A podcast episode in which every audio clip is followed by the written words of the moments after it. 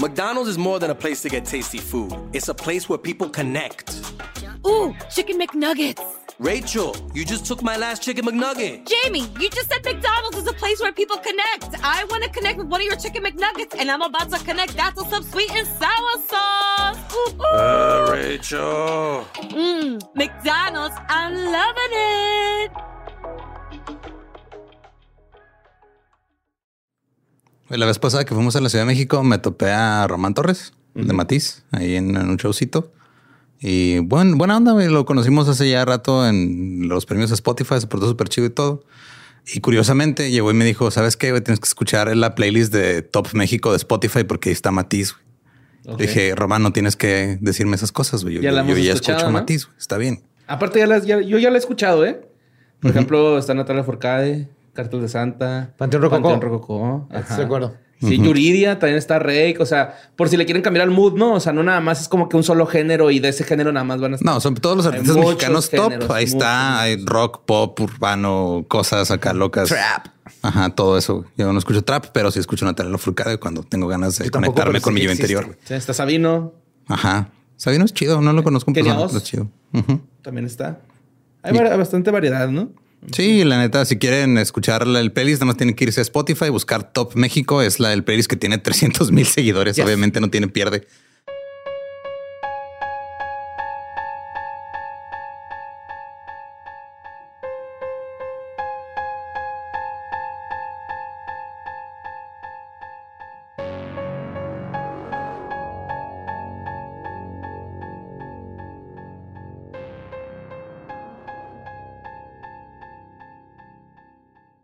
Estás escuchando Leyendas Legendarias, parte de Sonoro y Producciones sin Contexto.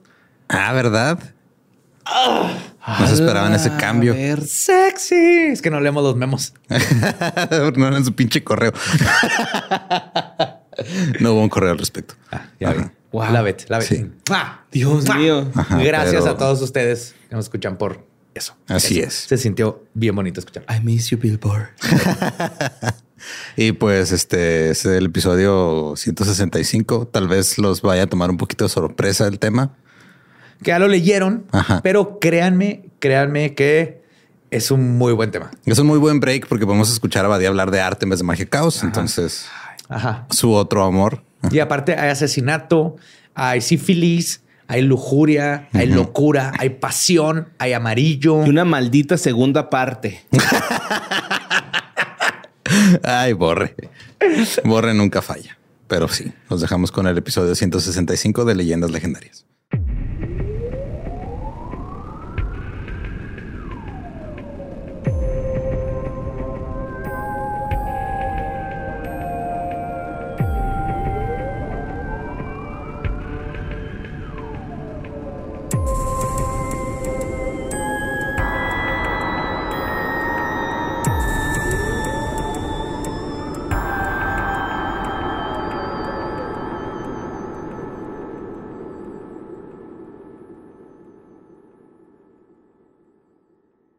Bienvenidos a Leyendas Legendarias, el podcast en donde cada semana yo, José Antonio Badía, le contaré a Eduardo Espinosa y a Mario Capistrán casos de crimen real, fenómenos paranormales o eventos históricos tan peculiares, notorios y fantásticos que se ganaron el título de Leyendas Legendarias. Eh, Welcome a otro miércoles macabroso. Estamos aquí con una nueva historia y como siempre me acompañan mis hermosos y tenebrosos mejores amigos, Mario López, el Borre Capistrani y Eduardo Espinosa. Acá Lolo. Ajá. Hermosos, ¿Viste? Y tenebrosos. Y tenebrosos. macabrosos, Son un balance perfecto. desmadrosos, Son como un arcángel. No sé nomás tú, güey. malandrosos. No nomás tú. También nomás tú. Ah, no es cierto. Yo te vi grafiteándolo el otro día. No es cierto. Sí, yo te vi, fuiste parte de un comité de grafiteo y eso te hace un accesorio al crimen. No sé ¿cómo si que? sabías. No y me el, el- nada. el graffiti es un gateway drug al gateway drug que es la marihuana, Ajá. que es el gateway drug de, de la heroína, que es el gateway drug de terminar como el lead singer de una banda. Así que Uh, vamos bien. De Lolos. Ah. Ok, pues pero estén listos para Va a ser como David Antonios, pero sin necesidad de maquillaje blanco. Los olvidados del DIF. Una banda así. ¿Vieron el, el póster de Coachella que hizo un AI, una arti- inteligencia artificial? No. Le dieron de comer un chorro de pósters de, de Coachella y lo sacó. Y los nombres también fregones, así como The Funch.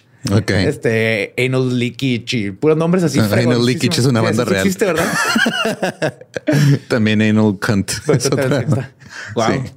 Quedó- Pero este, yo ya no les creo nada a esas madres porque casi siempre nomás te ponen la premisa de ese pedo, pero esa madre la hace a alguien, güey. Ok. Es como los que te dicen, ah, sí, le dimos mil este, comedias románticas a un AI y escribió un guion. Lo escribió el güey que está subiendo esa madre, no lo escribió un AI. Nomás esa es la premisa para escribir algo ridículo. Mm. Pero sí existe, porque yo estoy en la lista de espera. Ah, sí. Ajá. El que me impresiona es el que hace imágenes que nunca habían existido antes. Simón, está Da Vinci, chido. creo que se llama. O sea, le dices, haz una niña subiendo una escalera con un elefante. Y estás en la lista de espera para que te escriba los guiones de leyendas legendarias. Sí. o sea, quiero alimentarle los guiones de leyendas legendarias, a- que, que saque uno y luego leerlo en vivo. Ok. Ajá. Sin saber qué escribió esa madre, pero, o sea, sí se puede, nomás que la mayoría de los que salen son fakes. Simón. Bien trabada la compu, ¿no? Con razón, yo decía, ¿por qué toda esa gente sí tiene acceso a delete, güey. Acá madre, güey. Ay, pues bueno.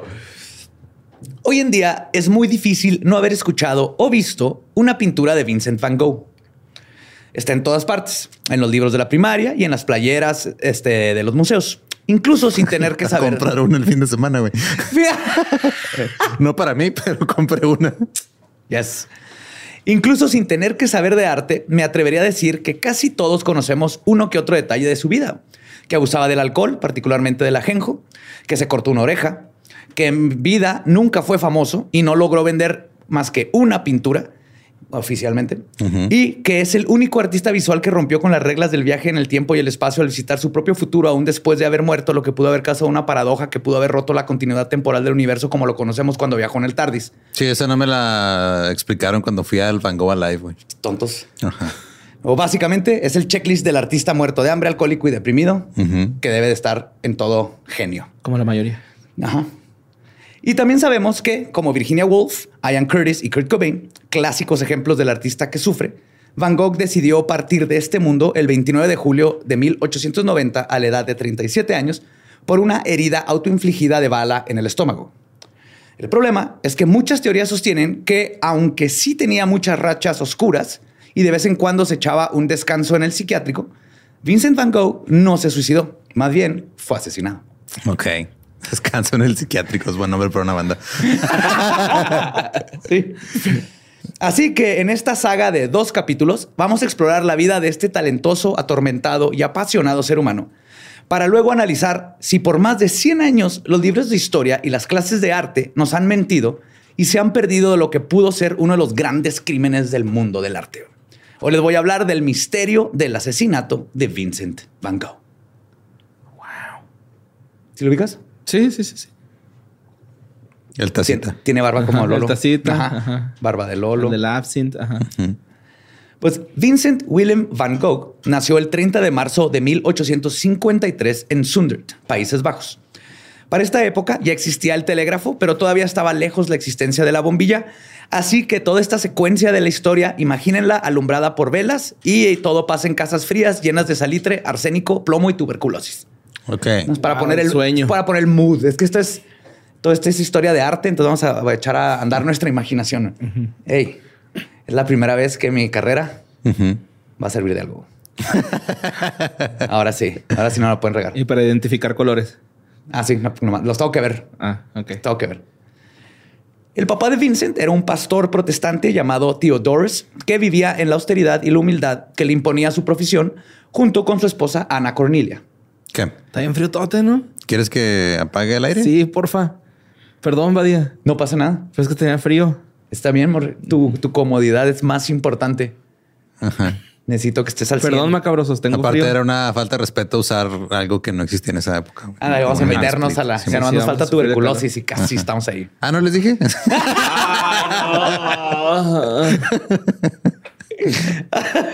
Pues vivía con su esposa Ana Cornelia. La pareja tuvo a su primer hijo, al que llamarían Vincent, pero este nació muerto. Entonces decidieron conservar el nombre para el segundo Sí, intento. pues era artista, ¿no? Ajá, no, pa- Pues que lo guardas, güey. O sea, no, no es como que vaya a causar un trauma que se refieran a ti por el nombre de tu hermano muerto. Es que ya habían en la cuna, ya decía Vincent. Ya la habían mandado a habían hacer, hecho güey, la, la esclavita esa de oro. Sí, Dijeron, no, escapulario. Entonces Vincent se convirtió en el mayor de otros cinco hermanos. Entre ellos su favorito y probablemente el más famoso, Tío Van Gogh. Tío es un chingón. Y aparte está bien guapo. Pero ahora viene la parte que Vincent describió con sus propias palabras como una, y cito, infancia triste, fría y estéril. En esa época no existía el kinder ni las guarderías, así que las familias educaban a sus seis o 14 hijos como podían, y la madre de Vincent no era la excepción. La mujer apenas tenía tiempo de atender las necesidades básicas de sus seis criaturas. Pero de vez en cuando la familia se daba el lujo de caminar por los alrededores para apreciar la naturaleza con detenimiento. el senderismo, güey. Ajá, sí. Como estilo de vida, no como pasatiempo de gente con dinero. sí, como no tienes otra. Sí, no tengo no opción. hay tele, no hay. Vamos a ir a la feria a ver al niño de dos cabezas. No, mijo, vámonos al parque mejor. Vamos a caminar. Mira qué bonito. No necesitas pagar. La naturaleza es gratis. Tenía un compa, güey, que vivía en casas grandes y decía que su pasatiempo favorito era perseguir las bolsas que se llevaba al aire, güey. O sea, imagínate. Eso es al güey. mismo tiempo lo más hermoso y triste que he escuchado hoy, güey. Sí, yo le decía, y luego, güey, cuando bajaba, no, pues ya de donde estaba me regresaba, güey. Es que terminaban ranchos así en lejotes, güey. Wow. Es increíble eso. Sí, está bonito, güey.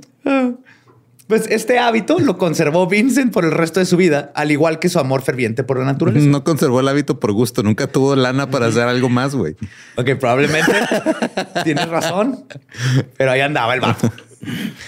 Es como si yo digo, ah, no, tengo el hábito de seguir comiendo maruchan. Pues no es un hábito, güey. lo he conservado desde que vivía en mi, en mi primer ¿no? departamento ajá, de frijoles, yo, burritos de frijoles de, de- de bolsa. güey. De tortilla ahí dorada, güey, con mole o lo que caiga, ¿no? De esos moles, doña María en cajitas. Uf, no, sí están buenos. Sí, pero, o sea, unos chilaquiles de molecito con sus cebollitas y su ajito, güey. Si tienes pollo, pues así un cachito desmenuzado para que sepa verga, güey. Quesito, güey, ajonjolí. Pero el Cállate, pollo sí güey. que lo desmenuzas tanto que parece queso rallado, güey. así. Parecen picadientes. güey. Sí, papilla, así como lo que traía dentro un nugget, ¿no? güey? Es, es eso, así. Pues, eventualmente Vincent alcanzó la edad de 11 años, o sea, la suficiente madurez como para ser enviado a un internado donde alguien más se ocuparía de su educación y ya no tendrían que preocuparse por él. Muy bien. Qué chidas épocas, güey, esas. A los 11 te salías de tu casa. O sea, pues a tus hijos. Órale, vámonos. Ya, bye. Vámonos. Vámonos. ya nomás faltan 13. Sí, Esa bueno. era la diferencia. güey. No mames, ahorita tendrá que mandar a Sofía a un internado, güey. Ya tenía 11. Ajá. Sí, Sí, cierto. pero tendrías otros 11. Bueno, depende. Entre Ay, hace cuántos meses que no los has visto, que para que ya se te fueron tres o cuatro por ahí. El problema fue que era un niño muy sensible e inseguro, entonces le costó mucho trabajo adaptarse. Primero lo mandaron un año a la escuela del pueblo, en la que se inauguró su racha vitalicia de ser corrido de todas partes. Y como sus papás no se iban a quedar con él en casa, sin darle muchas vueltas al asunto, lo mandaron ahora a un internado en Savenbergen. Ahí tampoco era el... Y- y sí, sí. Sí. Así se llama el lugar, güey. Sabe, Bergen. Sí, y hasta volví a, y sí lo dije bien a la primera. ¿Sabe? Ajá. Suena campaña de Winner Schnitzel. Comen Winner Schnitzel, saben Bergen. Sí. Sí, por eso me saqué de onda, ¿sí viste? ¿What? Pues ahí tampoco era el mejor alumno y se distraía dibujando, pero mínimo consiguió aprender francés y alemán. Cuando cumplió 13 años, sus padres lo mandaron Ya, a o sea, vivir, en call center ya la hace, ¿no? Sí, O sea, güey. En Mínimo. Europa ya, ya. lo mandaron a vivir con la familia Hanik para que pudiera asistir a la escuela secundaria HBS Conning William II en Tilburg. Aquí Vincent comenzó a subir sus calificaciones y ser un estudiante modelo, pero a la mitad de su segundo año, en 1868, se aburrió y dejó la escuela. Ay, Muy bien. Es artista. Muy bien. Este vato, si alguien Sí. nació para artista, es este vato. güey. Ok. El adolescente de 15 años, porque obviamente ninguna de estas escuelas te dan clases de arte. güey. Ah, sí, no. no. no, Aparte, abandonar la escuela te deja buenos frutos, ¿no? Está la Mars, güey. O sea, o sea, es- qué bonito, güey. Y sí les platiqué la vez que fue a cenar con ella. Bueno, o sea, no con ella nomás, porque andábamos cenando varios del grupo y estaba ahí la Mars. No. Sí, güey. Es amiga de Goncuri. ¿Y la viste sacándose algo de la nariz? No, pero No, Tania intentó este por un buen rato sostener una conversación con ella. Y no. Dejémoslo en el intento. Entonces, el adolescente de 15 años decidió que lo suyo era el arte y es cuando comenzó a pintar. Pero su familia no iba a andar solapando sus fantasías de puberto. Así que en menos de un año tuvo que posponer su sueño y comenzó a trabajar como aprendiz en GoPil Company, una importante compañía internacional de comercio de arte en el Haya, de la que su tío Qué era patada socio. en los huevos, güey. Si no puedes ser artista, vas a vender el arte de otros. De los No, que man. sí son artistas. Ajá. Entonces su tío era socio de esa compañía y pues así le consiguieron el, el jale. Nepotismo siempre, ¿va? sí, es- ese trabajo no te va a dejar nada, pero literal estoy vendiendo el arte de Mi tío vive de esto. Mi tío vive de esto, literal, lo estoy viendo. Es importante resaltar que durante esta época comenzó la famosísima correspondencia íntima y casi religiosa entre Vincent y su hermano Teo. Todo el mundo conoce las cartas, ¿no? Hay libros de, Chingos de sus cartas, Simón. Lo que nos permite dar evidencia sólida del punto de vista de Vincent a lo largo del podcast. Que sí, está bien chido. O sea que ese libro debe ser como esos memes, güey, de Instagram donde viene una conversación de WhatsApp, ¿no? Acá. O sea, pues, güey, qué Sí, loco, de repente ¿no? una vez este tío le mandó una carta de regreso que nomás eran dos palomitas azules. Ah, oh, shit. de hecho, su primer pintura fue una manita así de Un like. así todo pla- plasta de óleo. Ajá, sí, en ácido. Imagínate los stickers, güey, le han de haber quedado bien chingones. Los nudes. ¿Por qué le mandarían unos a su hermano? Pues porque le quedó bien vergas, la verga. Ya nomás la sombra, el, el escorzo me salió perfecto. El Sabenberger va a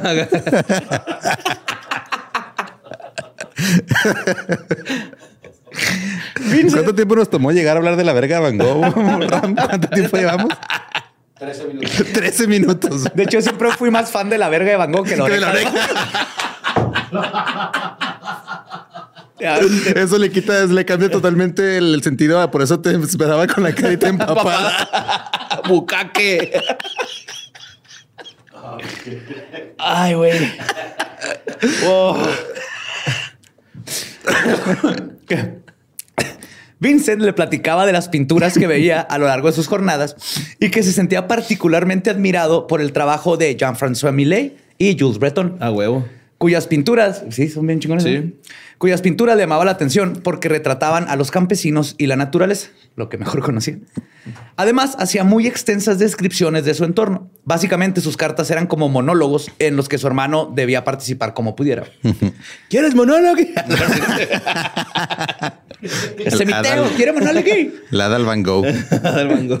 Por ejemplo, le escribe a su hermano Teo y cito: Sí, el cuadro de Millet, el, Ange- el Angelus del anochecer, es algo magnífico, es poesía. Con cuánto gusto hablaría todo el día de arte contigo, pero no podemos más que escribirnos con frecuencia. Hermano, por favor, encuentra hermoso todo lo que puedas. La mayoría no encuentra nada suficientemente hermoso. Esto debe haber sido un hit en Twitter, güey. Con un segmento muy específico de gente, pero Sí, con con una foto en blanco y negro del piratita de Culiacán, ¿no? Así esa frase, güey. Es, es- es esa frase, por favor, encuentra algo bello, pero él en calzones, Ah, güey. en la playa. Los abuelos deberían ser eternos, ¿verdad?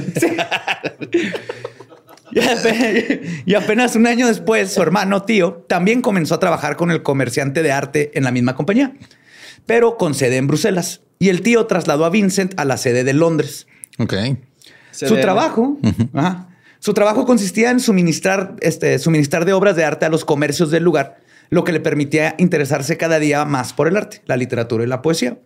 Durante su estancia en Londres, se dio el lujo de asistir frecuentemente al Museo Británico y a la Galería Nacional, donde se aprendía las guías y se pasaba horas admirando sus pinturas favoritas, para luego mandarle un listado interminable a su hermano de las que le habían gustado.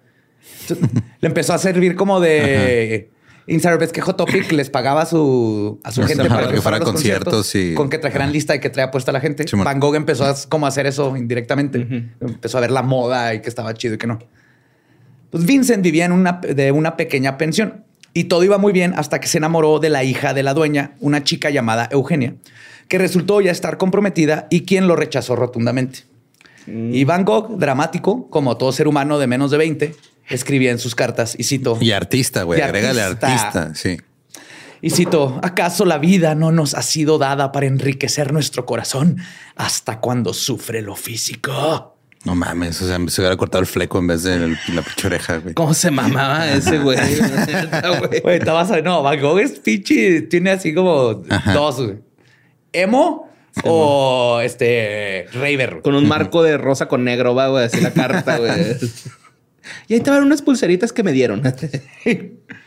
Al regresar durante las vacaciones a la casa de Hellboy, confesó a su familia su mal de amores por Eugenia.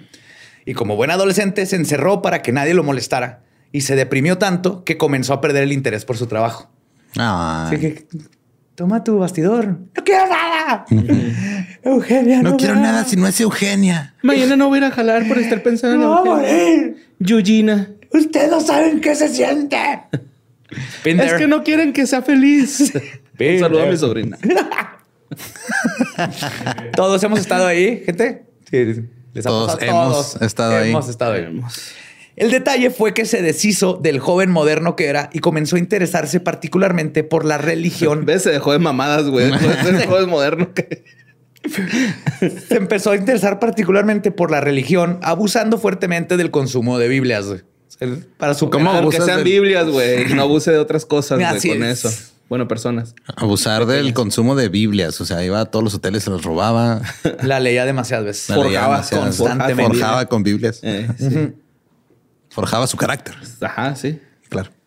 Y En de mayo, los demás. Sí. En, en- en mayo de 1875 lo mandaron a la sede de París, donde revivieron las llamas del amor por el arte, CDP. CTP, CDP. Ya que tuvo la oportunidad de asistir a una exposición de Jean-François Millet, Ah, huevo. en la que se sintió con la necesidad de entrar descalzo. Y cito, porque el suelo que estaba pisando era sagrado. Wow. Es, es intenso. Sí, sí, Mr. sí, sí. Vinci, Vinci Prince. Mamoncín, mamoncín. Lo amo, sí, la sí. neta. Para este todo estaba muy chiquito para ser mamón, güey. Nomás es. No, ya pinche era, ya era. Hay, gente que nace, güey. Ahí está Danowski, ¿no? O sea, hay gente que nace así, güey. Ya, ya lo traen en el gen. Puede ser. Para este periodo, las cartas que intercambiaba con su hermano tío comenzaron a estar plagadas de citas de la Biblia o sermones que él escuchaba porque ya empezaba a asistir a misa. Eran retweets. Ajá. Yes. Una de sus hermanas lo describió como, y cito, un niño hinchado de piedad. Por lo mismo, el empleo de comerciante de arte le comenzó a parecer algo demasiado frívolo y comenzó a hacer de las suyas hasta que lo despidieron en 1876 debido a que interponía sus gustos personales con los objetivos de las ventas. Ok. La familia, escandalizada por su renuncia, le ofreció que abriera una galería propia donde pudiera ofrecer las pinturas que fueran de su gusto. O sea, este va a decir, esas pinturas que ustedes venden están del asco. Bueno, te pongo una galería y tú pones las pinturas que tú quieres. Ajá. Y dijo, nah. Rechazó la idea. Sí. Porque él sostenía lo que es verdad aún hoy, que el comercio del arte es una farsa y que prefería vivir bajo sus preceptos. wow, güey. Ok. Qué vergas. ¿Eh? ¿Eh? ¿Ya existía la cocaína en esos tiempos, güey? no. No, Ah, bueno, allá culero. no. Yo creo que en, en- acá en Sudamérica. Nomás este, jamás caban hojas de coca. Sí, todavía otras cosas, había opio y absinte, pero este todavía no le entraba a la- las drogas. Todavía, todavía no descubría. Está chavillo todavía, le ¿no? falta entrar a ese mundo. Ok. Lo bueno fue que su hermano Teo se quedó trabajando para la compañía desde 1873 hasta el día de su muerte, para mantener el no- buen nombre de la familia y para poder patrocinar posteriormente la corta pero intensa carrera artística de su hermano, el excéntrico socialista. Básicamente fue su mecenas el resto de su vida. Mientras tanto, el joven de 23 años regresó a Inglaterra, donde trabajó como maestro voluntario de un internado en Ramsgate y al poco tiempo encontró un puesto pagado en una escuela privada de padres, o sea, de sacerdotes. Ok. Ajá.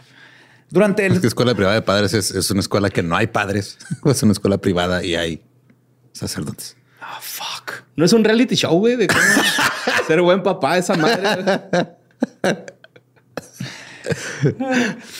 Con el host. Omar Facundo. Chaparro. Es Facundo, güey. No es pedo. O es de maridos el de Facundo, algo así. ¿Neta? Oh, what? ¿Sí existe algo así? Sí, pues estoy, lo estoy mamando, güey. ¿Y qué hacer? Escuela privada de padres con Alex Lora. Cuando su hija atropelle, la mandan a Estados Unidos. La mandas a Estados Unidos. Sí, sí, sí. Que abra su OnlyFans. Pues durante esa época su fanatismo religioso aumentó y se dio la tarea de difundir la palabra del Señor en la escuela y en los pueblos aledaños. Muy bien. Se tomaba tu- su papel tan bien en serio que preparaba sus sermones con mucho detalle. Incluso en una de sus cartas a su hermano le escribió, y cito, Cuando me encontraba frente a ellos, me sentía como quien desde una oscura cueva vuelve a salir a la luz. y es maravilloso pensar que desde ahora predicaré el evangelio por todo el mundo. Wow. A mí me encanta pensar en Teo y la- cuando están leyendo esto así, ah, ¿qué está haciendo este güey otra vez? Y me recuerda a mí. Pero sí decir, tu hermana de tus papás, güey. Ahora, ¿qué está haciendo José Antonio? Entonces, con fleco y pelo planchado. Así, ah, ¿qué estás haciendo, hermanito? ¿Qué estás haciendo? Perdón, Daniela. Gracias por aguantar todo eso. Ajá. Bros. Evidentemente, era una actividad que le causaba mucha satisfacción, pero no había mucha perspectiva de crecimiento laboral ni artístico. Y durante las Navidades, su padre expresó su opinión de que ser maestro no le ofrecía muchas posibilidades económicas. Así que Vincent siguió su No consejo. ha cambiado nada, güey, ese No. pedo. No, no. Pero aquí siguió el consejo ahora sí y renunció. Su tío, al notar la incertidumbre del joven de 24 años, si se ven lo que tenía era apoyo familiar bien cabrón, güey. Sí, la neta, le, o sea, le, le están resolviendo la- toda la vida se la resolvieron sus familiares. Toda. Este, a los 24 años acudió de nuevo en su rescate y le consiguió trabajar como vendedor en la librería de Dordrecht. O sea, Ahora el tío le dijo que ¿no quieres pinturas? Vende Estos libros. Pero pasar demasiado tiempo encerrado leyendo solo empeoró su fanatismo religioso y sus habilidades sociales. Ok. Su familia comenzó a preocuparse de que además de acosar gente para evangelizarla, a su avanzada edad todavía no había encontrado un propósito en la vida. A sus 24 años. A sus 24. Güey, a los 24 ya tenías... Sí, ya, ya te empiezan a decir así como que, eh, güey, qué rollo, qué Sí. vas a hacer, ¿no? Ahí ya tenías que Y es tener- que lo entiendo, güey. O sea, como que la familia siempre protege al más pendejo, güey. yo, estoy consciente de eso. Sobreprotege. Ah, bueno. Ajá, por lo general Ah, sobreprotege. sí, ajá.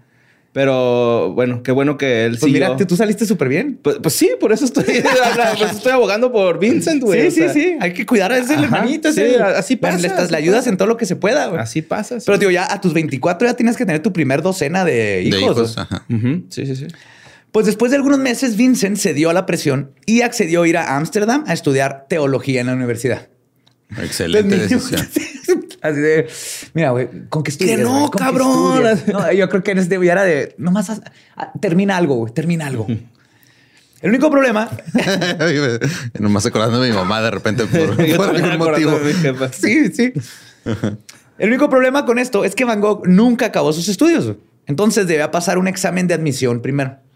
Así que pasó un año viviendo en Ámsterdam con uno de sus tíos que era ministro y que se ofreció a pagarle tutores particulares que lo pusieran al corriente en su latín y griego, que era muy Wow. importante para entrar a la escuela en ese tiempo. Ok. Y por lo que escribía Vincent en sus cartas a su hermano, Era mi rey Vincent, güey. Sí, ¿no? Ajá, como que de sus tiempos, a pesar que dicen que, que eran este... sufrió y que... No, sí sufrió bien cabrón. Pero, o sea, por dinero, ¿no? ¿O sí? No, por, sí, por güey, ser o sea. él, por ser él. Porque nada de esto le llenaba. Ahorita vas a ver, o sea, su- si era, su- era una persona súper intensa. Como Cobain. Y creo que también eran tiempos donde, pues es que tus opciones, es- ¿cómo es que no estás? Igual, no, igual que ahorita, güey. ¿cómo es que no tienes un trabajo y familia y todo? Y Vincent todo era. Ese Este- Vincent vivía el sueño. Yes, pues, más o menos. Vincent escribe en sus cartas a su hermano, podemos asumir que no era el estudiante más aplicado, o más bien que este hombre es un artista. güey. Y cito, me llena de preocupación la cantidad de exámenes complicados, a pesar de estar rodeado de profesores astutos y muy sabios. Me ponen más incómodo que los campos de trigo, que ahora que lo pienso, deben estar terriblemente bellos en un día como este. Wow. O sea, los campos de trigo lo incomodaban, pero eran bellos. Sí. Creo que eso es lo más Van Gogh que pudo haber dicho Van Gogh, güey. No, está medio mecoide, güey, la neta. Pues Van Gogh prefería vagar por la ciudad y por los y sus alrededores, describiendo los paisajes a los transeúntes o este, en cada carta a su hermano y haciendo uno que otro dibujito y le mandaba. Y cito, me levanté temprano y vi a los trabajadores que, llevaba, que llevaban, llegaban a la obra con un sol espectacular. Haciendo esos dibujitos en las cartas de tío, ¿no? Le agregué una vena. Búscala. Después desayuné un trozo de pan seco y un vaso de cerveza, que es un remedio que recomienda Dickens para los que están a punto de suicidarse. Wow. Ok, o sea, si ya le está haciendo caso a Dickens a los 24 años, güey. Sí.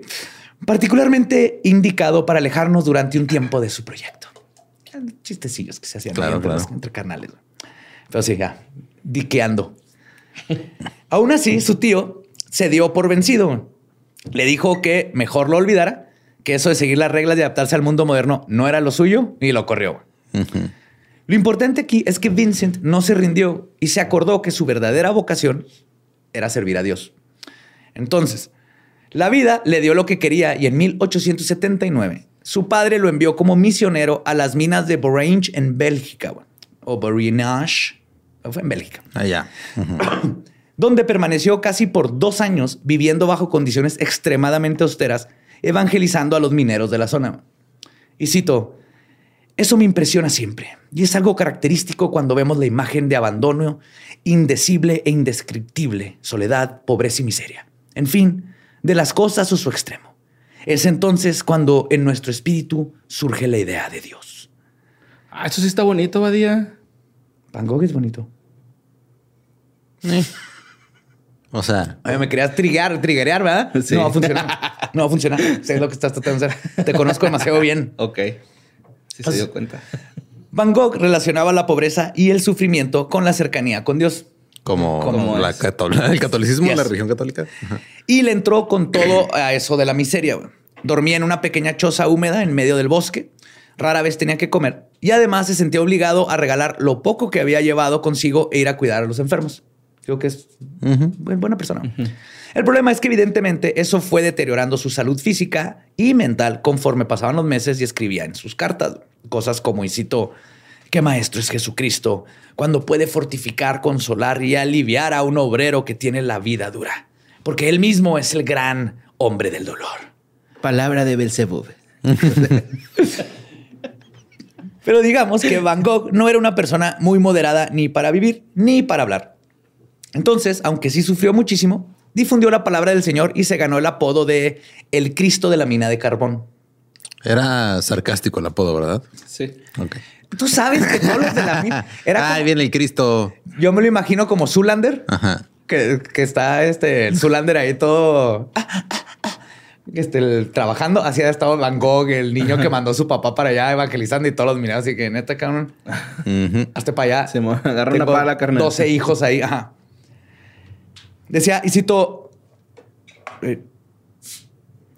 Ah, ah, no, me faltó. Eh, también se le pasaba la mano y aterrorizaba a los mineros con sus sermones más intensos que el sol. Y cito: Una de las verdades fundamentales del evangelio es la luz que, que que brilla en las tinieblas. La experiencia me ha mostrado que los que trabajan en la oscuridad, en el corazón de la tierra, como los mineros, quedan fuertemente impresionados por la palabra de Dios y le prestan fe. No, te están poniendo atención porque están en un hoyo en la tierra, güey. No tienen a dónde moverse. Estás parado en la única salida. A Van Gogh le obsesionaba la clase, traba- la clase trabajadora y comenzó a darse cuenta de que sentía la necesidad de retratarlos. De hecho, comenzó a incluir bocetos en las cartas que le enviaba a Teo, donde retrataba y describía la belleza. Todos oscuros, güey. Dos puntitos blancos. Mira, los ojos. Este hombre siendo salvado por la palabra de Dios. El brillo de los ojos entra en color con el contacto del sol entrando por la penumbra de la, de la cueva, la caverna. Sí, Teo, te amo, pero creo que tengo los... Ya me dio el pulmón negro. pero sobrevivir. Pulmón de carbón. Sufro como estos mineros. Mm. Este. ah, le, le- le digo que describía y retrataba la belleza que Vincent siempre veía en sus alrededores. Eso sí era algo de, de Vincent. Pone, este, y cito, es un espectáculo imponente el de estas minas de hulla abiertas a 300 metros bajo tierra, donde baja diariamente una población obrera digna de nuestra atención. Me llenaría de gozo algún día ser capaz de dibujarlos para que su insólito modo de vida pueda ver la luz y ser apreciados por otras personas. Y se hizo monero el güey, ¿no? En ese instante, güey. Miren ese güey. Ah, no lo puedes ver. Ahí te lo dibujo. Miren, chinga. Ahí está. Y aunque Vincent parecía estar muy satisfecho con su misión, al terminar su periodo lo relevaron de sus, de sus actividades y le quitaron el poco sueldo que recibía. Sí. Oye, güey, ya no tenemos presupuesto. Esas clásicas. y sabes que ya se nos acabó el dinero, güey. Dinero para, para el, el- El el predicador local, dibujador. ¿Tú no tendrás tantillo que nos puedas prestar? El, el monero minero. Monero, monero. Pues esto causó gran alarma en su familia, ya que ahora no solo era desempleado otra vez, sino que se había vuelto un inadaptado social que tenía delirios religiosos y obsesiones socialistas y que lo único que sabía era o estar leyendo libros o estar en una mina predicando. Incluso entre la familia comenzó a circular la idea de internarlo en un asilo psiquiátrico ya para este punto.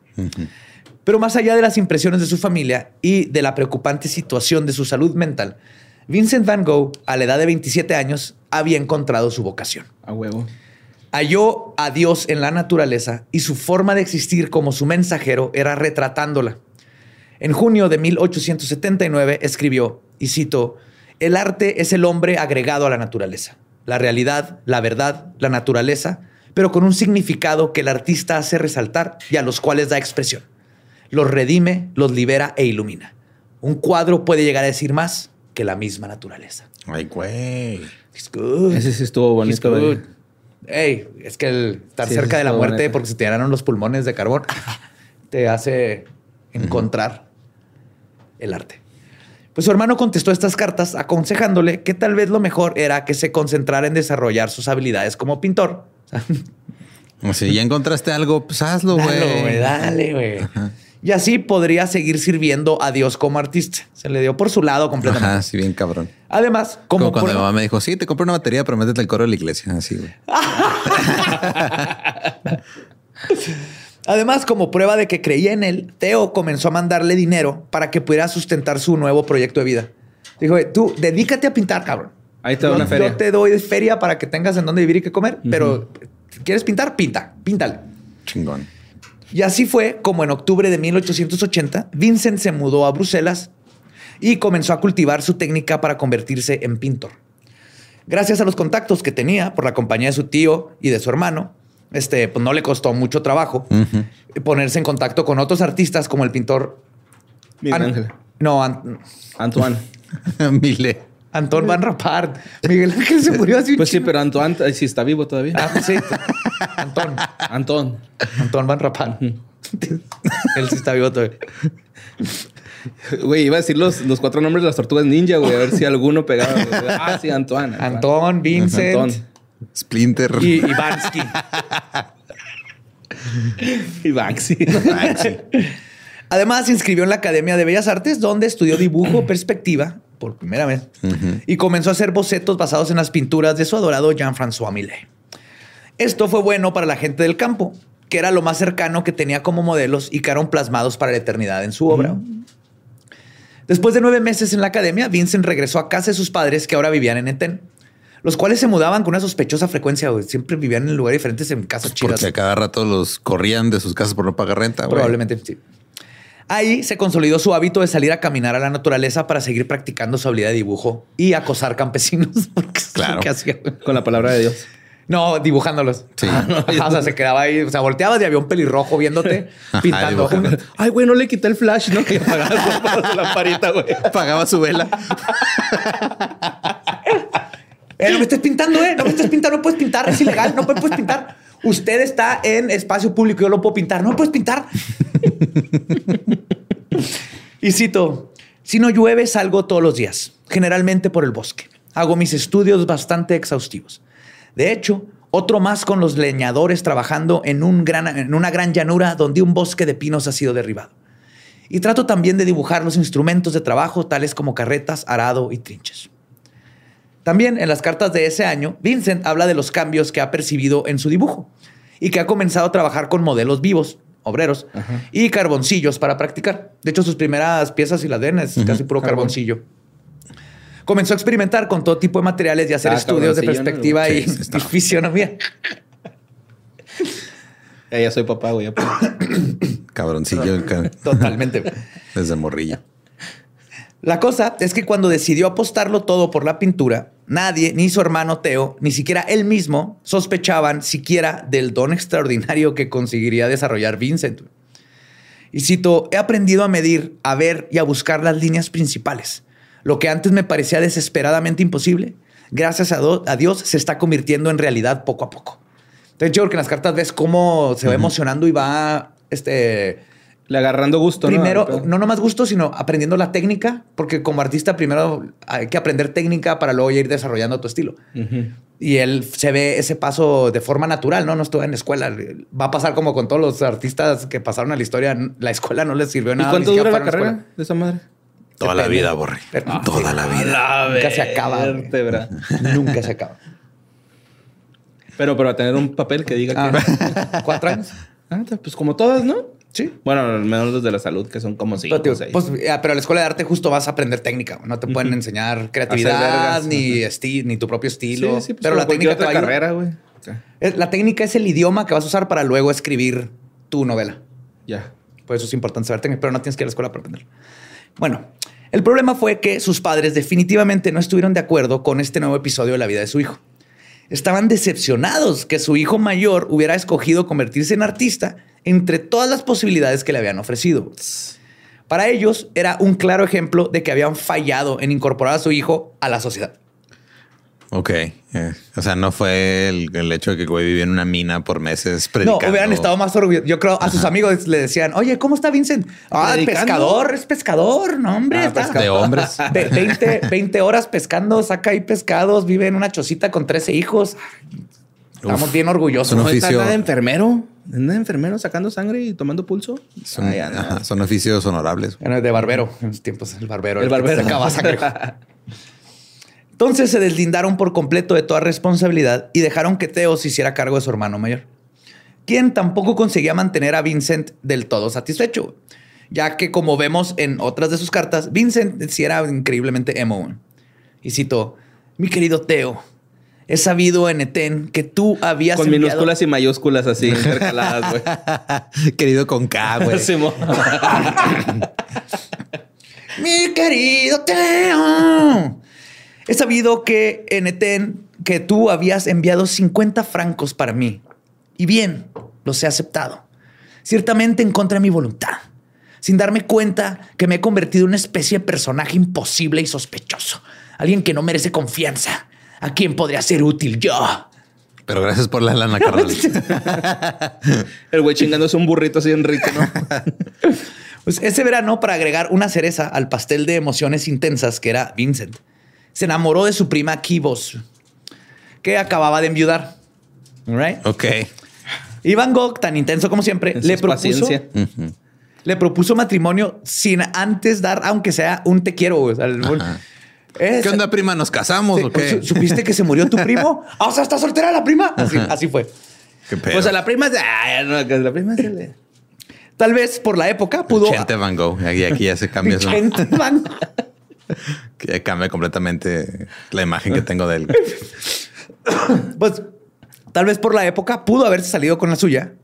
O sea, no era algo mal visto en los tiempos, porque aparte, pues era lo que se hacía en el victoriano.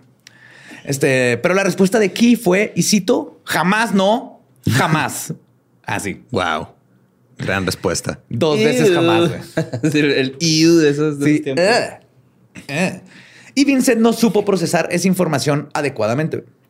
Y cito, me dijo que jamás podría corresponder a mis sentimientos. Entonces he tenido que resolver un dilema terrible. Resigma- resignarme a esto o considerar la cosa como no terminada. Guardar mi esperanza y no resignarme. He elegido la segunda. Eso, mejor aferrarme a mi fe. Ay, no. Ay, pinche Vincent. Vincent continuó insistiendo mediante cartas o apareciéndose en su casa como todo un romántico acostador. Incluso la familia de ella le dijo que su insistencia era repugnante, pero no paró hasta que su papá le puso un hasta aquí y lo corrió de la casa de Navidad de 1881. No mames. O sea Sa- que. Casi exactamente 100 años antes de que yo naciera, corrieron a Van Gogh de su casa por acosar a su primo.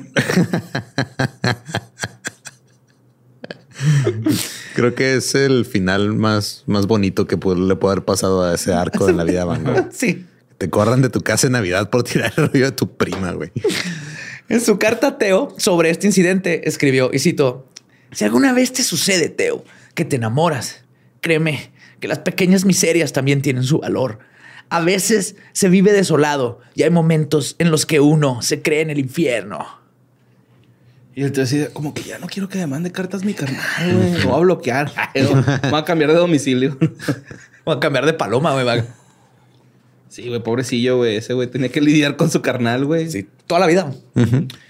Van Gogh dejó todo por la paz y se mudó a la, a la Haya o Haya, no sé cómo se pronuncia. No sé. Cualquiera de Yo las creo dos que es es correcta. Gracias, por. Lo voy a pronunciar con Haya porque las H's en esos lugares sí cuentan. Entonces voy a decir la Haya. Sí, se entiende. Cualquiera de las dos. Cualquiera de las dos va. Ajá. ¿Dónde queda la Haya? ¿Te acuerdas? Ah, uh, bien lejos, güey. Tienes que agarrar como siete rutas, güey. Imagínate, siete camiones, güey. No, mames. Y en los barcos, no te olvides los barcos. Sí, no, Son pues, es camiones como- sin- Es que, o sea, sin es- ruedas. es, sí. este como Camión ferry. flotante. Es como ferry. Camión O sea, flotante. sí, ferry. Ah. Es que-. Hombre, y luego está bien peligroso por ahí, güey. Eso, eso fue- o sea, en diciembre de ese año ya andaba en la jaya. Si vas, lejos, métete pero- la cartera enfrente, güey, neta, güey. En los huevos, mejor. Sí, no te van a tumbar. Uno de mis mejores amigos fue a, a Francia y se puso la cartera en el calcetín. Bajándose de, o sea, entrando al metro después del aeropuerto, se metió a un baño, lo asaltaron y lo primero que le dijeron es, enséñame el calcetín y ya tiene la cartera y se la robaron. Wow. Era wow. el lugar donde le dijeron así de, ya sabía, ya ni perdieron el tiempo checando las bolsas. Ajá. Yep. La vi Julio. Entonces, ahí comenzó a vivir con su primo, el artista Anton Mauve, quien continuó dándole clase de dibujo. Mauve, si te acuerdas, tan excepcional. Sí, un pelón.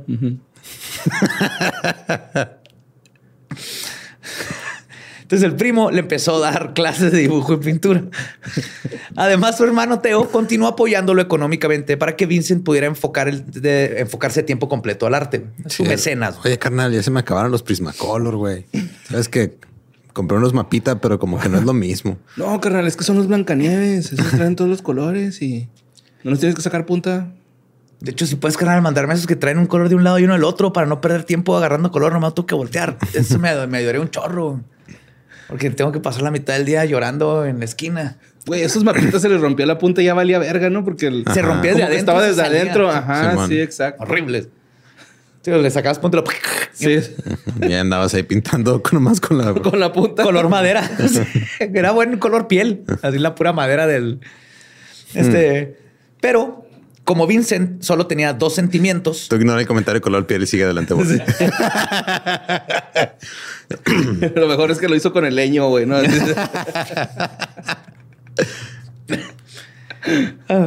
Pero Vincent, como solo tenía dos sentimientos, depresión o euforia, decidió que morir de hambre era su pasión. ok.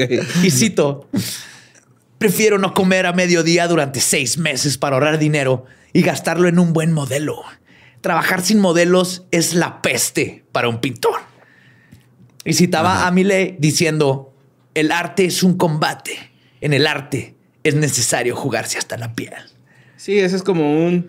Papá, pero es que necesito la Mac. Con ese es de diseñador. Es que si todos los diseñadores tienen Mac. Todos los diseñadores tienen Mac. No va a Pues, comer hasta eh, tener mi ajá. Mac. Ajá, Que justo aquí es así que, güey, ya ponte a pintar. Ajá. Ya ponte a pintar. Se, se está brincando la parte de, de pintar a llegar a la parte de ya estar destrozado Sí, mentalmente. me voy a comprar 8 mil baros en un micrófono para hacer un podcast y nunca he conectado un micrófono en mi vida. Yes. Yes.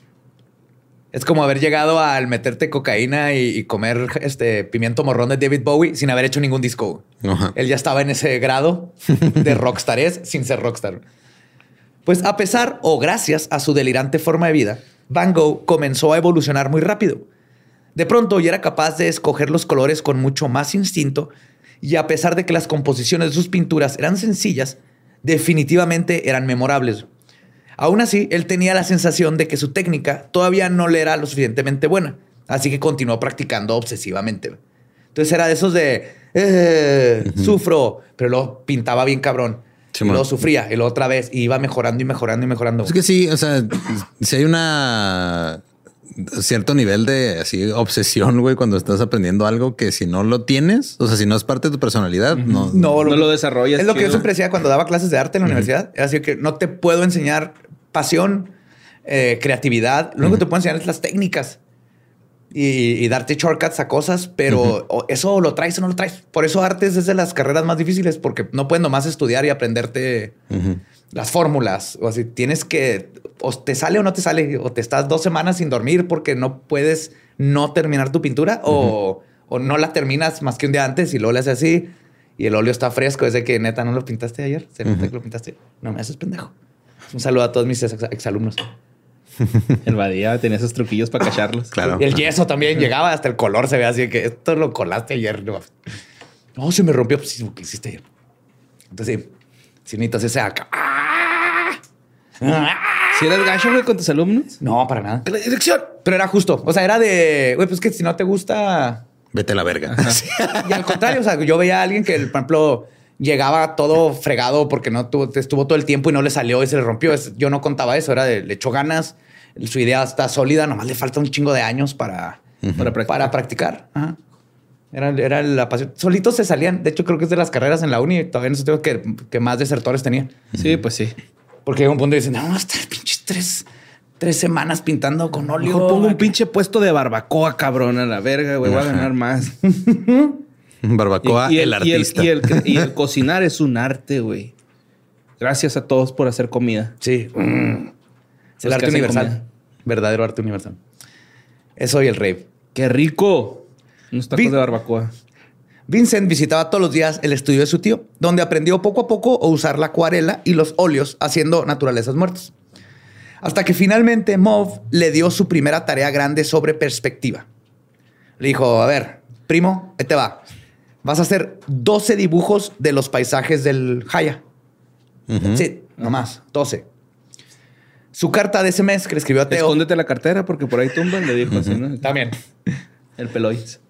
De la carta del mes después de esta tarea decía, Mauve me reprocha por haber dicho yo soy un artista, pero no me retracto, porque es evidente que esa palabra lleva implícito el significado de buscar siempre sin encontrar jamás la perfección. Ay, A huevo, eso lo dijo Cristiano Ronaldo también, güey. Sí, güey, ese güey dice que tú te tienes que creer el más vergas en lo que haces, güey. Que a lo mejor no lo eres, pero en tu cabeza sí lo eres, güey. También él fue el que Mi dijo comandante. que fallas 100 de cada 100 goles que no pateas o algo así. También fue el que le tiró este un celular de la mano a un niño nomás porque estaba enojado con que le fue mal en un partido. Eso es fake, Estuvo güey. de la chingada. ¿Eh? Eso es fake. No. Yo lo vi No, también. Mi comandante, güey, jamás haría eso, güey. ¿Cómo an-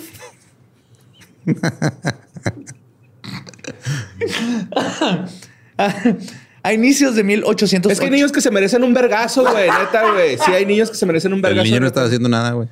Yo vi los videos. Y todavía le dijo, nah, pues te invito a un partido en Manchester United. El güey es fan del Everton, güey. O sea, Se invitó a un partido. ajá. Y te, así te, y, y te regaló una foto conmigo, güey. Cabrón, regálale otro, otro pinche celular, güey. Otra playa- una niño. playera, güey, con una playera se Una playera de celulares una playera de. Pickford, güey, no de Ronaldo. No le vale verga a Ronaldo, es de otro equipo. El punto es que Van Gogh. Mi el punto es que a inicios de 1882, la vida amorosa de Vincent dio otro revolcón y otra gran sorpresa para su familia, güey. El pintor acogió a una prostituta alcohólica sin hogar que estaba embarazada y tenía una hija. Ey, él estaba siguiendo los pasos de Jesucristo. Buen punto. Pero sí, su nombre era Clarissa Hurnick. Y lo sabía todo. Y lo sabía. lo explicaba todo. Eso, amigos, ese es gonorrea. Na, na, na. Eso es sífilis. Wow. Ajá. Nunca le digas que no a tu padrote. Fergusano. Este, eh, Sí, pero sí, pero- Ajá, el sí. fergusano. Clarissa era mejor conocida como 100. Eso cobraba.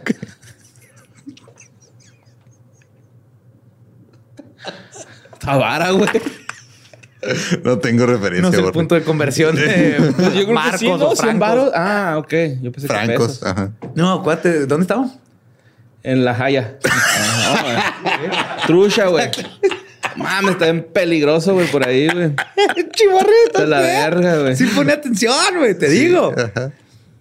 Este, vivieron juntos un año en un estudio que rentó Vincent y tanto ella como su hija fueron modelos para sus trabajos. De hecho, hay varios dibujos de, de ellas. Obviamente, al primero que informó de su gran amor fue a su hermano. Y cito, esta mujer La está... saqué a trabajar, Teo. Sí, güey, pero los estoy manteniendo yo a los dos y a la niña. Pues Sí. por eso te, te- te marcaba, porque necesito leche. Y Ah, Y que un papá. Nicolau, no sé qué es eso, pero lo, lo- lo hace aquí el barbero de al lado, pero sale bien. Ah, sí, güey. Y cito, esta mujer está ahora pegada a mí como una paloma desemparada. En cuanto a mí, Como el chancro que me dejó. en cuanto a mí, Es no, tan parte de mí que me da comezón. ah, ya, perdón, güey. Sigue con compartimos penicilina juntos. No, todavía ni había. Orinamos mil agujas. Este. Sí. Se siente en culero, güey. Nuestro amor hierve como nuestros miados. De hecho, por aquí ese seguro es donde le dio sífilis. ¿Tú crees? En cuanto a mí, no puedo casarme más que una sola vez. Y qué mejor ocasión que hacerlo con ella. Muy bien. Como era de esperarse, la familia de Vincent de nuevo dijo, What the fuck? Vincent, se escandalizó de que su hijo artista tuviera una prostituta por amante, que aparte tenía ya una hija y estaba embarazada. O sea, Qué mejor forma de, de mandarles así un, un dedo a tus papás, Ajá. de rebelarte contra tus papás. Esto es tatuaje. Todo el mundo se No. pone tatuaje. No, no, no. Tú sacas a bailarina de trabajar. Vete a la Jaya que está en peligroso y ajá, consigue Pero una ponte la cartera ahí enfrente, güey, porque te la van a tumbar, neta, güey, neta. Pues incluso su hermano Teo expresó su desaprobación, pero aún así no paró de apoyarlo económicamente. Pero Vincent estaba seguro de su decisión y le dijo a su hermano, y cito, lo que existe entre Cien y yo es real, no es un sueño carnal. Una verdadera necesidad el uno del otro. Eso es real. Es una mensualidad. Aquí tengo los recibos. Y yo lo considero como una gran bendición. Eventualmente, Cien se dio cuenta que Vincent no podía mantenerla a ella y mucho menos a su hija, a su próxima, o sea, hija y la que iba a tener. Así que volvió a ejercer la prostitución. A pesar de esto, durante esos meses, Vincent escribía cada vez con más pasión. Y cito, por encima de todo, yo quiero llegar a un punto en que se diga de mi obra, este hombre siente profunda y delicadamente. Este hombre se murió de amor. Llévame contigo, Señor. Vincent Van Gogh. A pesar de mi recorrida torpeza, o quizás a causa de ella, ¿qué soy a los ojos de la mayoría de la gente? ¿Una nulidad? ¿O un hombre excéntrico y desagradable? Sí, Postdata, descubrí un nuevo fetiche, me gusta ver. Soy fan del bullerismo. Soy cook. Cock, cock. Alguien que no tiene ni tendrá sitio en la sociedad. Poco menos que nada. Pero suponiendo que eso sea exactamente así, entonces quiero mostrar por medio de mi obra lo que hay en el corazón de este excéntrico, de esa nulidad. Ok. Pues, eso es como, como siempre, viendo la belleza en no Sí, importa qué verbo mata está. carita. Pues eventualmente la débil Hambre relación. mata verbo. De hecho, hombre mata el amor, güey, porque eventualmente la débil relación llegó a su fin, pero no sin hacer estragos en la ya muy mutilada vida familiar de Vincent, vida familiar, perdón, de Vincent. Terminó peleando con su tío Mauve, quien no lo aceptó más que en- este, no lo aceptó más en su estudio y tuvo que mudarse una vez más. O sea, otra vez. Esta vez decidió irse a la pintoresca provincia de Drenthe, al norte de los Países Bajos, siguiendo los pasos de los artistas que admiraba. Y ahí recorrió durante tres meses algunos paisajes inhóspitos que retrató en óleo y todo le parecía muy hermoso y poco a poco comenzó a arreglar, a agarrar ritmo en su trabajo. El paisaje lo extasiaba y se puso a trabajar con buen ánimo. A veces, con un poco de suerte, acosaba a sus personajes favoritos. Un par de campesinos o de tejedores que se encontraban por ahí. Sí, ay, no, ya llegó otra vez el pintor. Y dice, ¿dónde? Pelirrojo. ¿Ves ese pelirrojo que está ahí? No está pintando. Sin embargo, la provincia no solo le aportó paz e inspiración, sino que le provocó un vértigo que lo llevó a desarrollar lo que posteriormente sería su propio estilo.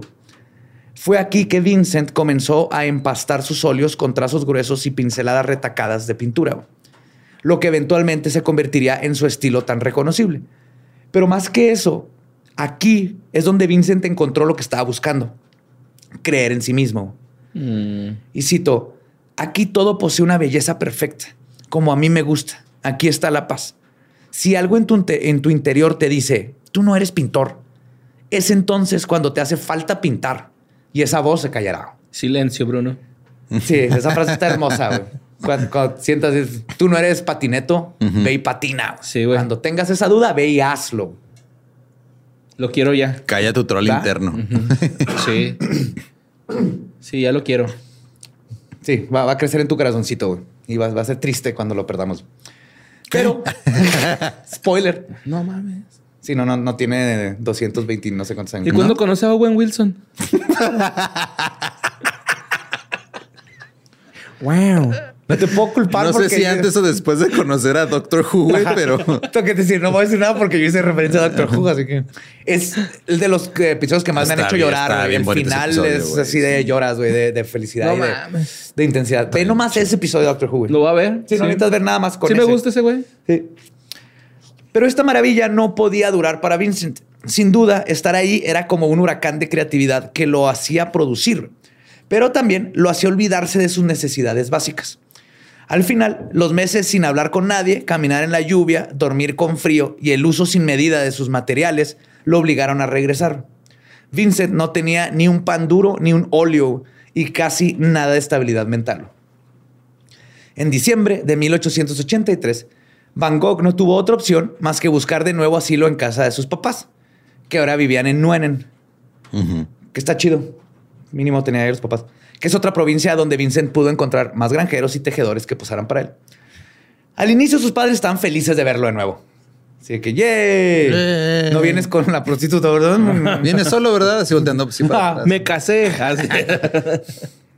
Este, estaban felices de verlo y armaron, de hecho, un pequeño estudio en la parte de atrás de la casa para. Así Que órale, chido, ahora sí píntale ya. Estudes. ya nos Va vale bien. verga, güey. Y más bien como que ya lo veían que ahora sí le estaba echando ganas. Y así, ok, ahora sí, ahí está el estudio, dale. Pero luego Teo le rentó un estudio mucho más grande dentro del pueblo Órale. para que tuviera su propio espacio y no molestara a nadie y tuviera su libertad como artista. No es muy importante. Entonces, va para allá. Le Durante su ese- masturbatorio. Yes. Durante este periodo trabajó con una voluntad de hierro y se concentró mucho más en dibujar y pintar las fascinantes telares y sus tejedores junto con su viejo amigo Antoine Van Rappard. Antoine. Orgulloso de su trabajo, le propuso a su hermano Teo enviarle sus obras a cambio del dinero que le enviaba al mes. Entonces, Vincent intentaba dejar de ser una carga para su hermano menor y comenzar a comerciar su trabajo. Le dijo, y cito, vende mis obras y toma la cantidad que tú quieras. Pero insisto en que después de marzo, el dinero que reciba de ti lo voy a considerar dinero que yo gané con mi esfuerzo.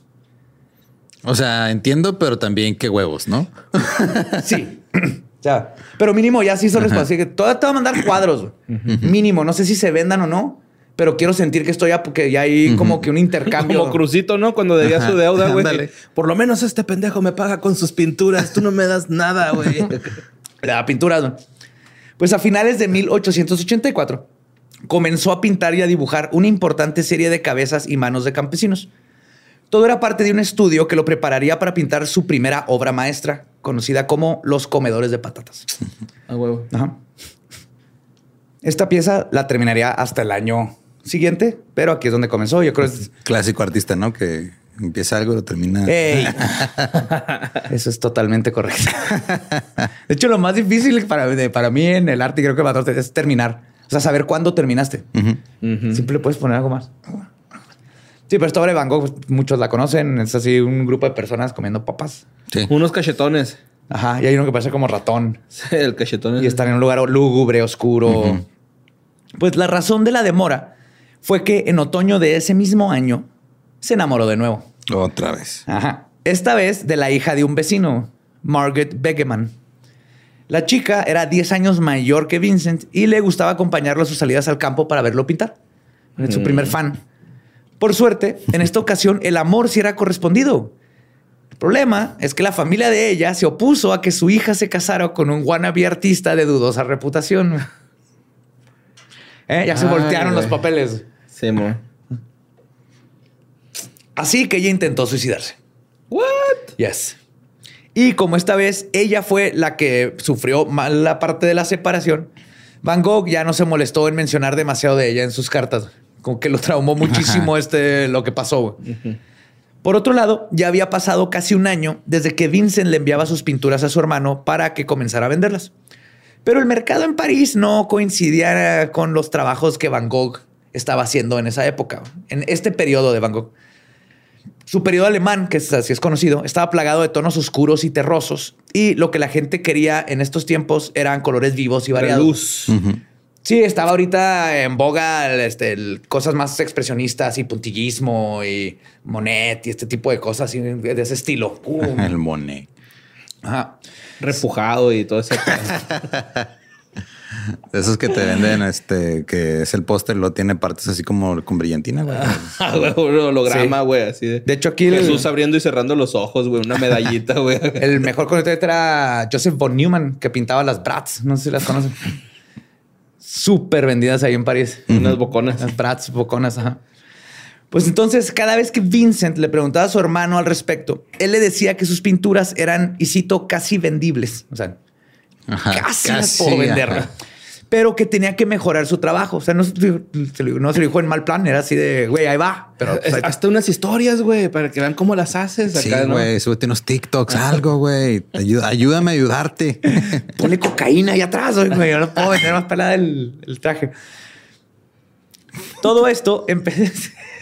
Necesitamos comprarle un, un Rubik's o algo para las manos de güey, borre, ¿verdad? no se puede quedar quieto. Si no está enredando un cable, está jugando Perdón, con el güey, abre. no mames, soy hiperactivo, güey, acá. O sea, hay que conseguirte un fidget spinner o algo así, güey. Algo que no haga ruido, pero que pueda estar Sí, manipulando. ya deja, mano. viajamos en el tiempo al 2018, güey. Te traemos unos fidget spinners. Sí. Me voy a comprar una pelotita de esas que aplanas. y- Ándale. Pero Pues- que hacen... Ah, Esto que le dijo el, el hermano, tío, empezó a irritar mucho al pintor, al grado de escribirle y cito, tú no vas, tú no has vendido este, jamás nada mío, ni poco ni bien, y en realidad no lo has intentado todavía. ¿A su Solamente- carnal le dijo eso? Sí. Pinche mierdero, Sí, güey. güey. Solamente necesito que me digas de una vez por todas si crees poder apostar por su venta o si tu dignidad no te lo permite. Boom. Sí, Motherfucker. le, le- le dio en el corazoncito. ¿Y tío qué dijo, güey? Tu Tío siempre era un amor, güey, tío. Pero que, que se agüitó un chingo, ¿no? Pues claro, pero sabe que sabe- también ya sabe que es el carnal, güey. O sea, es de que, ah, está este güey otra vez de intenso, güey. O sea, huevo, es de con que siga pintando, güey. Yo aquí lo aguanto. Tío siempre lo aguantó, güey. Pero el Qué conflicto tuvo que ser pospuesto porque el 26 de marzo de 1885 murió repentinamente el patriarca de Vincent y la familia Van Gogh. Y las peleas por la herencia cobraron protagonismo. Uh. Lo que sí es que ambos hermanos se mantuvieron completamente a margen del conflicto. O sea, no les importaba ese pedo. Y su correspondencia solo hablaban de libros, pintores, exposiciones y los estudios del color, la naturaleza que hizo Vincent durante esa época. Obviamente todo escrito en un tono intenso y de abstracción absoluta, como lo hace Van Gogh. Y además se mudó a una iglesia católica en la que le ofrecieron asilo, pero para poder vivir, porque otra vez estaba sin lana, que lo cual hizo enojar otra vez de nuevo a su familia bien cabrón porque eran protestantes. Ok. Ajá. Mm. Y tal vez Teo no había conseguido vender ningún cuadro de su hermano, pero sí consiguió imprimir 20 litografías de los comedores de patatas y venderlas. El problema fue que su amigo Rapart hizo una crítica muy dura que decía, y cito, estarás de acuerdo conmigo en que este trabajo no se puede tomar en serio. Por fortuna, eres capaz de mucho más. El arte es demasiado elevado para poderlo tratar con tanta negligencia. Boom. ¡Oh! ¡Pum! ¡Owned, güey! Y es su compa, güey. Pues sí, como entre compas artistas bien pinches tóxicos siempre, güey. Yes. No está chido, pero Le falta. ajá, sí le falta, güey. Es que como que no eres tú, güey, ¿no? Ajá, o sea, es que como que no. Como güey. que, o sea, está chido, pero no lo pondría en mi sala. Ay, a huevo, eso está bien bonita, güey. Sí. Pues está chido, pero yo no me lo pondría. No, no lo colgaría en mi Pues qué bueno que ya terminaste algo, ¿eh? Mira, al fin, ahí va. Qué- buen estudio. de Lo la- bueno que tiene salud, ¿no? ya te quitó el pulmón negro, güey, del carbón, así.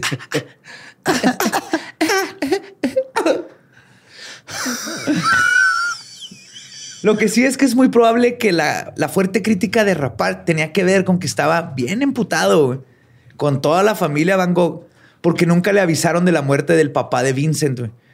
Que Rapart lo apreciaba un chingo y lo conocía y todo, güey. Entonces, está Ok. bien. De repente llegó, ¿ya viste lo que hizo Vincent? Ah, by the way, se murió mi papá. ¿What? Ajá. Ah, haya sido lo que haya sido la litografía, también tuvo buenas críticas. Por ejemplo, Camille Pizarro expresó públicamente su impresión a ver el cuadro. Y Emile Bernard escribió un, un artículo que no, no sé si es pasivo, agresivo. Juzga por ti mismo. Borre, eh, borre este. Lolo es experto en. Dime qué trató de decir este Bernardo. Y cito: Me quedé desconcertado. En esta confusión, por la comida de los pobres en una choza maltrecha bajo una mísera luz. Es grandioso en su fealdad y está lleno de una fuerza expresiva inquietante. O sea, lo hizo sentir algo, pero no fue, no fue grato, güey. Sí, que es como ver Napolo en Dynamite, lo que dijo, ¿no? Así como que- sí, está chido, pero tan está, bueno que está es, es que no sé si está chido, güey. Cuando dice fealdad se refiere a la escena en sí o la pieza en sí de es tan buena que es mala. Ajá. No, creo que se refiere a la escena, güey. Sí, Ah, ¿no? sí, Está bien. ah, es que, o sea, como que lo. O sea, como que este güey este, no sabía que era la pobreza y fue para ver la primera vez Es que lo vio sí, fue ¿eh? eso, güey. Siempre todo el mundo pintaba realeza Sí, o man. la Pero de eso se trata el arte, ¿no? De moverte. a- Ay, no te creas. No, pero sí, de, de- de capturar el mundo en sí. El problema es que cuando la gente está capturando, por ejemplo, a todos en el lago y cisnes y así, Ajá. cuando llega alguien con una imagen de una rata en el metro, al, al principio es de... "Eh". No mames, una Y tiene que rata. pasar mucho tiempo para que digan, ah, ya me aburrió esto, ahora las ratas en el metro son lo in, güey. Sí, a mí ya me dan guay los, los cisnes en los lagos, güey. O sea, Ajá, ya. me gusta ver ratas aventando bombas. Y... También en el lago. También en el lago. No sé por qué sigue existiendo el ballet, güey. No sé. Lo siento. Es un arte. Es un arte que ya nadie entiende. Oye, necesita, pero, necesita eh, evolucionar. Ese arte necesita evolucionar. Yo lo que siento fue es que les desmaran los pies, ¿no? Las bailarinas. Exactamente, les van los pies y nadie le entiende. Es que ya no le entendemos. Ya pasó. El lenguaje se perdió. Necesitan evolucionar. Ahorita el jazz, por ejemplo, es lo bueno.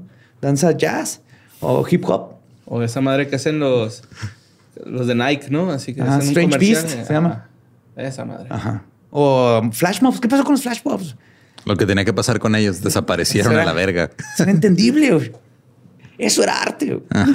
Pues esta vez la crítica le ocasionó una crisis que lo hizo mudarse en noviembre de 1885 a un pequeño taller. ¿Qué pasó con el. Harlem Shake, güey?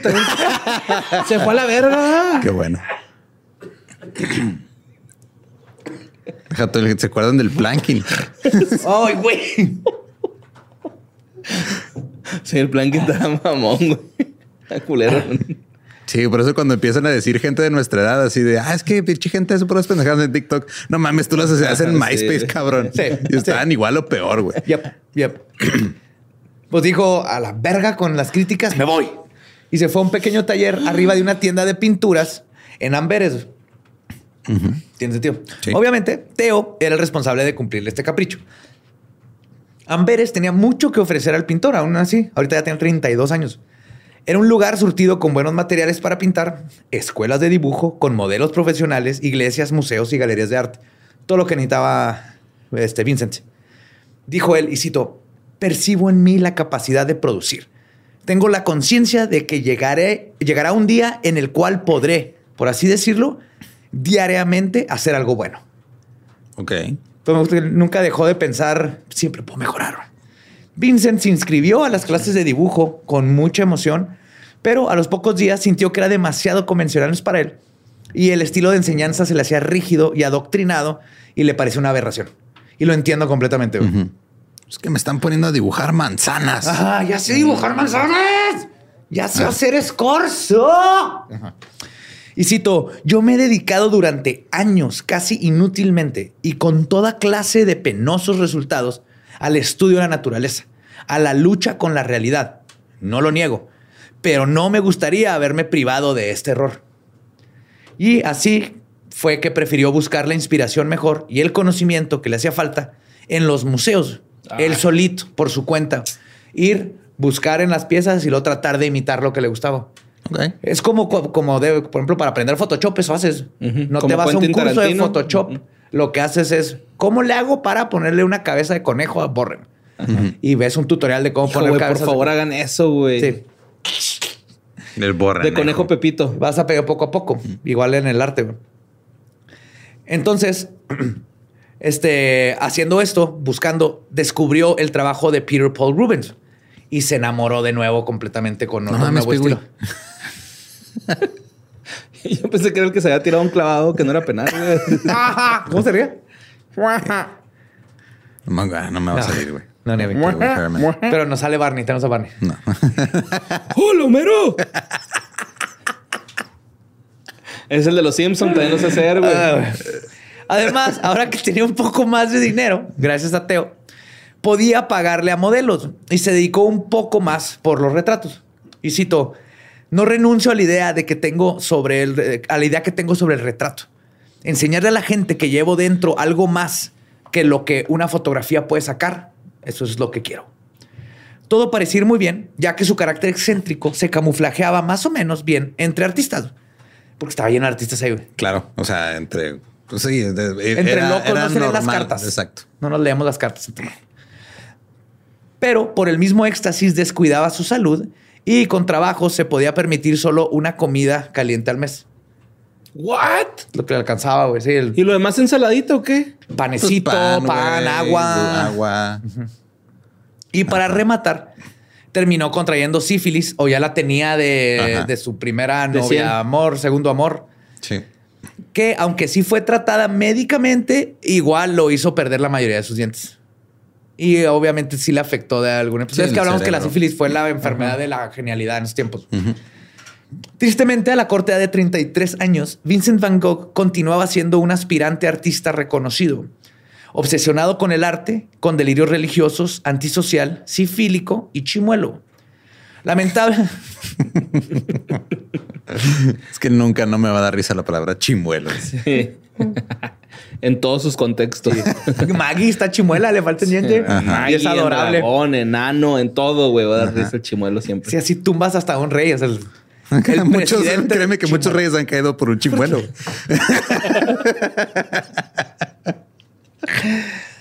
Pues lamentablemente su vida nunca dejaría de ser miserable hasta cierto punto. O sea, tuvo sus, sus buenos momentos, pero esta es su vida. Lo que les he contado es su vida. Y este, hay que agregarle a todo esto una salud mental en decadencia e ideas suicidas.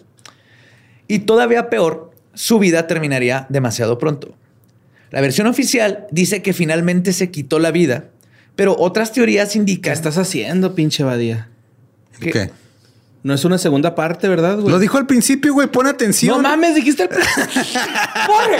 Ahora no me puedes echar No la culpa. escuché, güey. Dije en esta saga de dos partes. No mames, no escuché, güey. Por Ahora sí, estar jugando con el pinche cable y el abre. Estoy jugando con este, ya no juego con el cable porque Soy inocente. Mira, la gente, ahora sí, no es mi culpa, No pero qué bueno no. que les diste el gusto porque les encanta. Cuando te pasas, pero me encantó que te diste cuenta que estaba cerrando. Sí, güey, está cerrando, güey. Acá- No te pases de verga, güey. Fue mi error, sí. Ajá. José Antonio, ¿qué estás haciendo, José Antonio? Falta un chico, José Antonio. Vete la verga, güey. Ay, güey. Claro, pues era la vida en un episodio para hablar de su muerte en otro, güey. Sí, sí, sí, sí. Es que Porque hay que dije, conocerlo para que- ¿A qué hora va a empezar este cabrón? Estoy- con esta- su consumo de drogas, güey, de alcohol, güey. La falta de oreja. No sé, güey. Fue con- con una lata Campbell's. No mames. Sí. Echaron cuatro diferentes colores. Ajá. Y con una se cortó la oreja. Marilyn Monroe se quedó con la oreja, la Ah, compró ok. en una opción. Sí, sí, sí, lo creo. No, este- se la fumó este Tom, Tom Waits o algo. Sí, Low no. Reed y Tom Waits no se la fumaron, güey.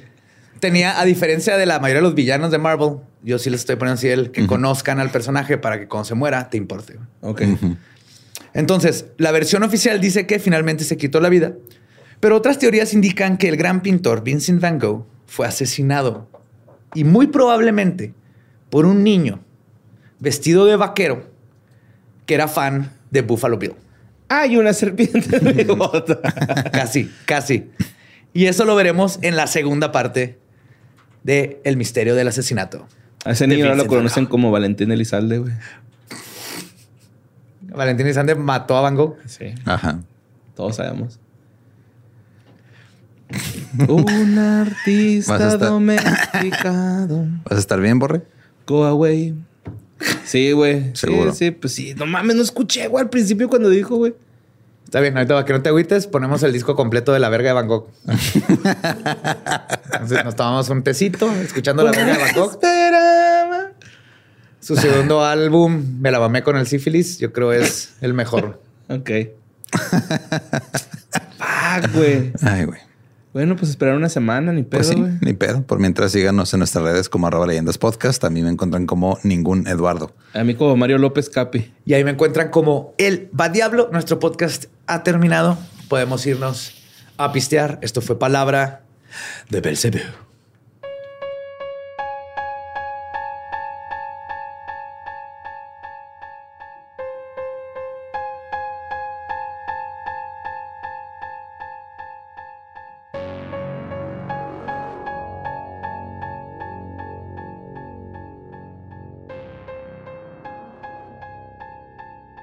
Y ese fue Van Gogh, que está completamente y 100% dedicada a nuestra chef favorita y mi compañera de gym, Jesse. Yeah, hola, Jesse. un Yes. saludo, Jesse. Estos, estos episodios. De hecho, la playera que dije que compré en Mango era para ella. güey. Ah, yes. Sí, sí. Sí. Gracias por tantas buenas recetas y e increíbles comidas. Y por esa pinche repollo que hiciste el otro día, Jessy, neta, te pasaste de ver. ensalada De hecho, también hay un episodio de Está Cagado con Sam y Jesse donde hablan un poquito de datos de la vida de Van Gogh. Por si quieren Ah, sí, checar de eso hecho, también como ¿quieren saber complemento a es? este pedo. Ahí Ajá, está. Y hay un que fue de ellos con Jesse, por si lo quieren escuchar. Vale verga, que no tiene nada que ver con Bango. Porque quiero que vayan a escuchar mi podcast. Muy bien. Y este tenemos un nuevo artículo a la venta. Si te gusta la cerveza, así de que voy a ir a una- un lugar de cerveza artesanal a que me sirvan cerveza chingona y llevártela a tu cerveza casa. local. Y, necesitas un growler, pues estás de suerte. Si no sabes Uy. qué es un growler, es el nombre chingón para garrafón de cerveza. Y una banda bien vergas. Ajá, es como un este barrilito ahí bien chido. Este con la gente de Growler México pueden ahorita está en preventa, es edición limitada, nada más se van a hacer bien poquitos y ya no va a haber más. Ya. Entonces vayan a growler.mx, es G R O W L E R.mx y chequen la preventa también ahí en la página de leyendas en la sección de tiendas está el link por si quieren ir a comprar para que lleguen así a rellenar esa cosa de cerveza. Sí, Está- la gran cerveza. Está chido. Es tu termote para beer que puedes llegar así a la fiesta con esa cosa y lo tiene. Es como un mini barril. Es Ajá, un mini exacto, barril. es eso. Exacto. Es, un, mini barril, güey. Te la vas a pasar bien chido, güey. Sí, digo, le puedes echar cualquier cerveza, no tiene que ser artesanal, pero hay lugares donde tú llegas y compras la, la Y chela. con ahí. sus cositas esas para gas, no se desgasifica. Sí, neta está, bien chido. Aquí lo tenemos está bien verga, para cuando, cuando vienen invitados especiales. Ajá, así que edición limitada. Si no lo agarran ahorita, pues ya vale. ¿Cómo se llama la página? Growler.mx. Ahí está. ¿No te la aprendiste? Regrésale 10 segundos. Grow. G-R-O-W. ajá. Y pues ya ese fue el episodio, la segunda parte. Pon atención, Borre. Se dijo desde la primera, desde los primeros Ay, minutos, güey. A mí se me hace que por eso no me gradué, güey, neta, en la universidad, güey. No pone atención a las instrucciones.